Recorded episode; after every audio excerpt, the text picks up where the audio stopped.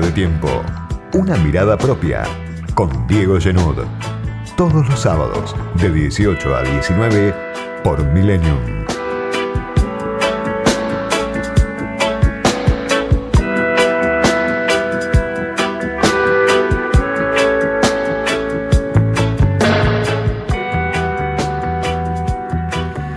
Tenemos problemas que nos afectan, que nos rodean, que están cercando al gobierno nacional, los venimos comentando en este espacio sábado a sábado.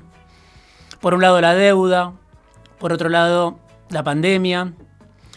Cumplimos 100 días, nada menos, de cuarentena y para adelante no sabemos todavía cuánto falta y esto obviamente genera un desgaste del gobierno, de la sociedad, discusiones para un fenómeno que nadie esperaba, para un fenómeno que genera costos, que lo genera en Argentina, pero lo genera también, por supuesto, en todo el planeta, en la región específicamente, en estos momentos. Nos sobran problemas no solo por las víctimas fatales, por los contagiados por el virus, sino por las pérdidas económicas que cada vez se sienten más y que además generan un hartazgo social más profundo. La pregunta hacia adelante es, ¿hasta cuándo aguanta una sociedad en un estado de aislamiento extremo, eh, en el encierro, cuando cierran las empresas, aumenta el desempleo, la ayuda estatal que llega, llega pero no alcanza? Y tenemos, además de ese múltiple frente de tormenta, un problema de prisma, me parece. Tenemos el vidrio empañado cuando queremos contar qué es lo que está pasando en la Argentina cada día, con cada noticia, con cada problema. Pasa, por ejemplo, en el caso Vicentín, donde sabemos lo que piensa una porción de la sociedad, sabemos lo que piensa el sector empresario, sabemos lo que piensan los directivos de Vicentín, los impresentables directivos de Vicentín, Beto Padoan y sus hijos, los Nardelli, desprestigiados incluso en la zona de Avellaneda y Reconquista. Sabemos lo que piensa el juez, un juez que era un desconocido, Lorenzini, y ahora se convirtió en una especie de héroe de la República porque le pone freno al gobierno de Alberto Fernández que entró mal, probablemente entró tarde a la cuestión Vicentín.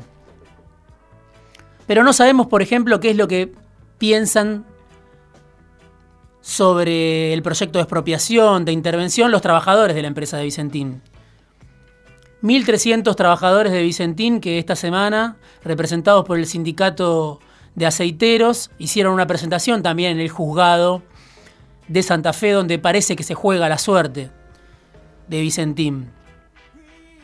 Son 1.300 trabajadores que están repartidos en distintas plantas de Vicentín, en Reconquista, en San Lorenzo, en Ricardone, y que en esa presentación que hicieron, que obviamente no, no fue difundida prácticamente en los medios, dicen estas personas que han llevado a la empresa a esta gravísima situación que pone en peligro la continuidad laboral de nuestros representados, y que han organizado y construido el entramado societario para ocultar la conformación del grupo económico, hoy son repuestas en la dirección de la empresa. Es decir, los mismos que llevaron a la empresa al default, los que la llevaron probablemente a una quiebra o a un proceso que desemboca en la quiebra, ahora son considerados por este juez Lorenzini los más aptos para sacar a la empresa de la quiebra, los que la llevaron al default. Y eso, dice este sindicato de aceiteros, es en perjuicio, claro, no solo de los acreedores que están sentados hoy a esa mesa imaginaria de la negociación, las cooperativas de productoras estafadas por Vicentín, el Banco Nación, los bancos transnacionales que también quieren cobrar la suya. También esto es en perjuicio de los trabajadores, los primeros afectados, los empleados directos de Vicentín, que en los últimos meses sufrieron la completa paralización de la actividad industrial, que sufrieron o están sufriendo el desguace de una planta que se llama Algodonera Avellaneda, que pertenece a Vicentín, que en muchos casos fueron despedidos, que en muchos casos eran contratados o tercerizados, y hay alrededor de mil despidos de contratados o tercerizados que no se cuentan a la hora de la crónica sobre lo que pasa con esta cerealera de la que habla casi todo el país por la cual la semana pasada hubo un banderazo de mucho impacto, sobre todo en la zona de Santa Fe, pero en todo el país. Un banderazo que se sintió en el corazón del poder, que la sintió el gobierno y la sintió la oposición. ¿Quién conoce a, los trabajadores de Algodonera Avellaneda? ¿Quién los escuchó alguna vez? Bueno, probablemente muy pocos. Conocen la realidad de los que viven adentro de esa empresa. Una empresa que, dice el sindicato de aceiteros, lejos de buscar la solución al conflicto, se limita a amenazar con la posibilidad de despidos masivos y el, cierre de esta planta que hoy tiene 500 trabajadores. Pasa con Vicentín, pero puede pasar también con otros temas de la crónica cotidiana. El COVID, por ejemplo, sin ir más lejos. El domingo pasado murió José Fernández, enfermero en la estación Boulogne, en el ferrocarril Belgrano Norte a causa del virus. También la semana pasada murió el conductor Eduardo Díaz, también en el Belgrano Norte a causa del COVID. El miércoles pasado murió el guardatren Daniel Marinosi del ferrocarril Mitre. Es el sexto fallecido en el personal de ferrocarriles, además de Miguel Olmedo, Juan Campos, que trabajaba para la empresa de seguridad Murata, y Claudio Andrades, que trabajaba en vías y obras del ferrocarril Mitre. El primer brote había surgido en la estación del Mitre hace tres semanas con seis contagios y, dicen los delegados ferroviarios, la empresa Ferrovías hubiera podido aislar a todos, testear a guardias y conductores y al resto del personal, establecer protocolos, no se hizo y en una semana murieron tres trabajadores dos de ese ferrocarril, el Belgrano Norte, otros del ferrocarril, ferrocarril Mitre. Y esto es nada más que una muestra, por eso digo, tenemos un problema de prisma a la hora de contar la realidad. Dicen los delegados ferroviarios, se escatiman los elementos sanitarios, se restringen los testeos y se limitan las licencias de aislamiento preventivo. La pregunta es, ¿hay sectores que aprovechan para ajustar en medio de la pandemia, de la crisis, para ahorrar a costa de vidas humanas? Pareciera que sí. 90 casos positivos en todos los ferrocarriles del AMBA había hasta la semana pasada. Algo que en esa crónica cotidiana, en ese conteo diario que hacemos de cuántos muertos hay, de cuántos contagiados hay, se pierde queda de lado. No podemos saber quiénes son las víctimas del COVID, aunque quizá la mayoría sean esos trabajadores esenciales que no tienen otra opción que seguir trabajando. Pasa también ahora con la discusión del aguinaldo, un derecho que para muchos trabajadores en la Argentina se perdió hace tiempo, aunque es un derecho constitucional la señal de Alberto Fernández de esta semana de pagar en cuotas el aguinaldo a los empleados estatales que cobran más de 80 mil pesos y que los gobernadores de todo el país ya adoptaron como propia. El derecho del aguinaldo fraccionado en tres veces, en cuatro veces, en cinco veces. Toda una señal, por supuesto, para el sector privado. Sabemos lo que piensan las empresas sobre el aguinaldo, las grandes sobre todo, no lo pueden pagar. No sabemos lo que piensan los que tienen el derecho de cobrar el aguinaldo y que ven como, por un decreto presidencial, por una decisión de una empresa, las pymes tienen una ley especial que les permite pagar el aguinaldo hasta en tres cuotas, no así las grandes empresas, y las grandes empresas, la UIA, AEA, están presionando al gobierno para que el gobierno pague el aguinaldo, para que el gobierno saque un decreto que permita pagar el aguinaldo en cuotas, etc. Claro, una porción de los trabajadores que hoy en la Argentina están en blanco, quizás sean ya una minoría los que están bajo convenio, los que están en relación de dependencia, los que tienen los derechos que otorga esa posibilidad de estar en blanco en la Argentina, donde hoy mayoritariamente crece el monotributismo, crece el cuentapropismo, crece la informalidad, lo que durante los años de Macri se llamó la economía popular. Son trabajadores que se inventan una forma de sobrevida, pero que no tienen la posibilidad de acceder a los derechos que sí, obviamente, preservan los asalariados que están sindicalizados. Los datos del desempleo de esta semana, todo lo que estoy reuniendo en, esta, en estos minutos son datos, información de los últimos días. El desempleo que cruzó la barrera del 10%. Datos también del primer trimestre antes de la pandemia, o sea que ahora se supone es más alta ya la tasa de desempleo que estamos viviendo. Dos millones de personas desocupadas en la Argentina en marzo de 2019, antes de empezar con la cuarentena estricta, con el cierre de empresas, con la parálisis. En el Gran Buenos Aires, en Tucumán y en Rosario, esa tasa de desempleo, que en el país es de 10,4, ya llega a 12 y 13%. El mayor incremento lo sufren varones de 30 a 64 años y mujeres de 14 a 29 años. Lleva el empleo en la Argentina 28 meses de caída consecutiva del empleo registrado. Obviamente esto no empezó con Fernández. Y muchos piensan, el desempleo no es mayor, no está en el 20% porque todavía hay leyes en la Argentina que protegen el empleo, todavía hay regulaciones que pone el gobierno de Fernández, está el decreto que prohíbe los despidos, que muchos no lo respetan, pero está, está la doble indemnización, y eso impide que ese desempleo, que hoy está en 10,4, que estaba en marzo en 10,4, hoy seguramente están más, no sea del 20 o más.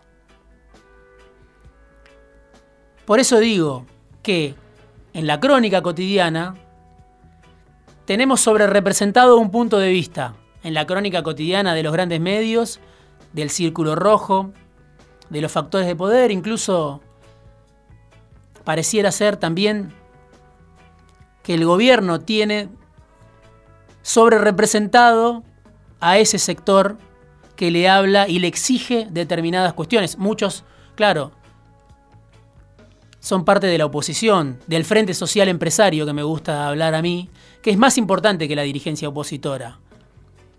Y que hoy le fija condiciones a Alberto Fernández, que lo obliga a retroceder en muchos casos Fernández, claro, tenía un propósito que era convertir al salario en el motor del crecimiento. ¿Se acuerdan de la publicidad de Fernández que decía hay que encender la economía? Bueno, obviamente la pandemia hizo volar por los aires esa idea de Fernández. Pero uno se pregunta, ¿cómo va a volver a crecer la economía cuando salgamos de esta larga cuarentena? ¿Va a volver a ser el salario ese motor? No pareciera hoy, porque es el propio gobierno con la CGT, con la UIA, el que firma el recorte de salarios hasta el 75%, con suspensiones, incluso en algunos casos de sectores que no están afectados. Y entonces la crónica cotidiana, así como sobre representa a un sector, ignora a esta porción enorme de la población. Los asalariados, los informales, los monotributistas, los desempleados, tenemos una dieta informativa desequilibrada, pero no tanto en términos de grieta, aunque también, sino en términos de intereses, de sectores sociales. Está sobre representado el punto de vista empresario. Basta prender la televisión, encender la radio, visitar un portal de los más leídos. Y eso, por supuesto, puede llevar a dos conclusiones. Por un lado, obviamente, un sector importante de la sociedad, la oposición, considera que los asalariados son un obstáculo para el desarrollo. Medio país, millones de trabajadores, que son el problema de la Argentina. Eso es lo que, de alguna manera, se podía leer del discurso del, expresidente Macri, pero que mucha gente comparte. Claro, penetra este punto de vista sobre representado en algunos sectores. Y segunda conclusión, además de que para un sector importante de la sociedad, los que viven de su, trabajo son un problema. Las élites, la clase dominante, los que quieren sacar al país adelante, ese sector sobrerepresentado, lo que demuestra es que no tiene una salida inclusiva, ni siquiera un proyecto de poder que incluya esta realidad de la que vengo hablando. Hace dos años Pablo Gerchunov, un historiador económico lúcido que apoyó fuerte al gobierno de Cambiemos, profesor emérito en la Universidad de Itela, profesor honorario en la UBA, me decía, hace falta para salir del empate en el que vive la Argentina y de la dificultad de la restricción externa, o sea, de la parálisis en el doble plano, en el plano político y en el plano económico, decía Gerchunov, una coalición social mayoritaria y proexportadora. Eso va a ayudar al sistema político. Decía Gerchunov en un reportaje que le hice en La Nación hace dos años. Yo lo llamo un tratado de paz que lleve a involucrarnos como sociedad en un proyecto exportador pero que incluya algo que en la Argentina no existe y existe en países desarrollados. Un incentivo para que los trabajadores, decía Gerchunov, apoyando al gobierno de Macri, se involucren en ese proyecto. La soja te da de comer pero no te da empleo. No podemos firmar un compromiso político y social para convertirnos en exportadores en nuevos sectores, pero con un proyecto como el que por ejemplo tiene la Toyota de Zárate, donde los trabajadores se asocian, obviamente, en una cuota minoritaria, pero se asocian al proyecto empresario. Decía Gerchunov, el intelectual, quizá uno de los, más de los intelectuales más lúcidos que apoyó a Cambiemos, no se le ofrece nada a los trabajadores para que se involucren. ¿Por qué no pensar que se necesita un mecanismo generalizado de participación de los trabajadores en las ganancias? Por supuesto, sabemos en lo que terminó el gobierno de Macri. Muy poco después de esta entrevista empezó la crisis, el auxilio al fondo, la devaluación, el ajuste y la derrota finalmente de Macri. Pero es una de las pocas ideas, por eso la rescato dos años después, de sectores que apuestan a un país empresario, que apuestan a un proyecto de las élites, que apuestan a una salida propiciada por el Círculo Rojo y contemplan a la mitad del país del que, de, la, de la que hablaba al principio, a los asalariados. Por lo menos piensan en asociar a los asalariados, de alguna manera, a un proyecto empresario. El resto los considera directamente un obstáculo, lo que uno escucha todo el tiempo, en la televisión, en la radio, en los medios, en los foros empresarios, en los dirigentes políticos, en muchos de ellos, consideran a los asalariados un problema para la Argentina. Y por eso, los que somos periodistas, vivimos de esto, sabemos que una historia se puede contar siempre de mil maneras. La cuento, en este caso, el caso Vicentín, el caso de los trabajadores aceiteros, el caso de los trabajadores ferroviarios, el caso de los desempleados, el caso de los monotributistas, el caso de los que pierden su poder adquisitivo cada día y desde hace tiempo, en Argentina siempre se cuenta la historia de la misma manera. Es un país contado desde arriba. Birds flying high, you know how I feel. Sun in the sky, you know how I feel. Breeze drifting on by, you know how I feel. It's a new dawn, it's a new day. It's a new life for me, yeah. It's a new dawn, it's a new day.